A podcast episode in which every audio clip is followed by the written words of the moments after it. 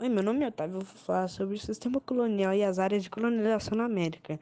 Bem, para explorar, para explorar as áreas que foram conquistadas durante o expansionismo, expansionismo, os Estados europeus montaram dois sistemas distintos de criação das feitorias e a colonização.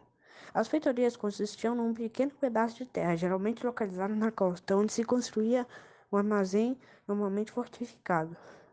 Eram estocados os produtos locais adquiridos por representantes da burguesia que controlavam o comércio na metrópole.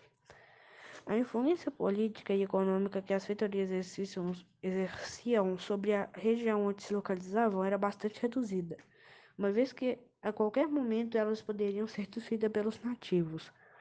Os portugueses fundaram várias feitorias na América e, após chegarem a Caulite na Índia, puseram em prática o mesmo método que adotaram na costa atlântica.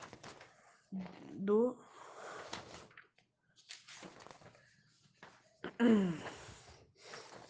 E ao chegarem na América, por outro lado, os europeus encontraram uma realidade diferente né, daquela verificada nos continentes africanos e asiáticos, no que se refere à economia e economia. Havia um sistema de produção que poderia ser explorado para abastecer a Europa com mercadorias e especiarias.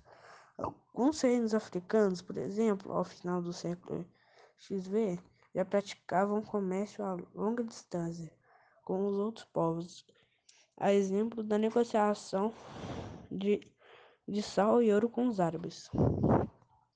Para montar um sistema de produção lucrativo na América, os países colonizadores utilizaram a mão de obra europeia e africana, garantiram a ocupação da terra por meio da atuação política e militar do Estado, visando proteger o território da cobiça de outros povos europeus.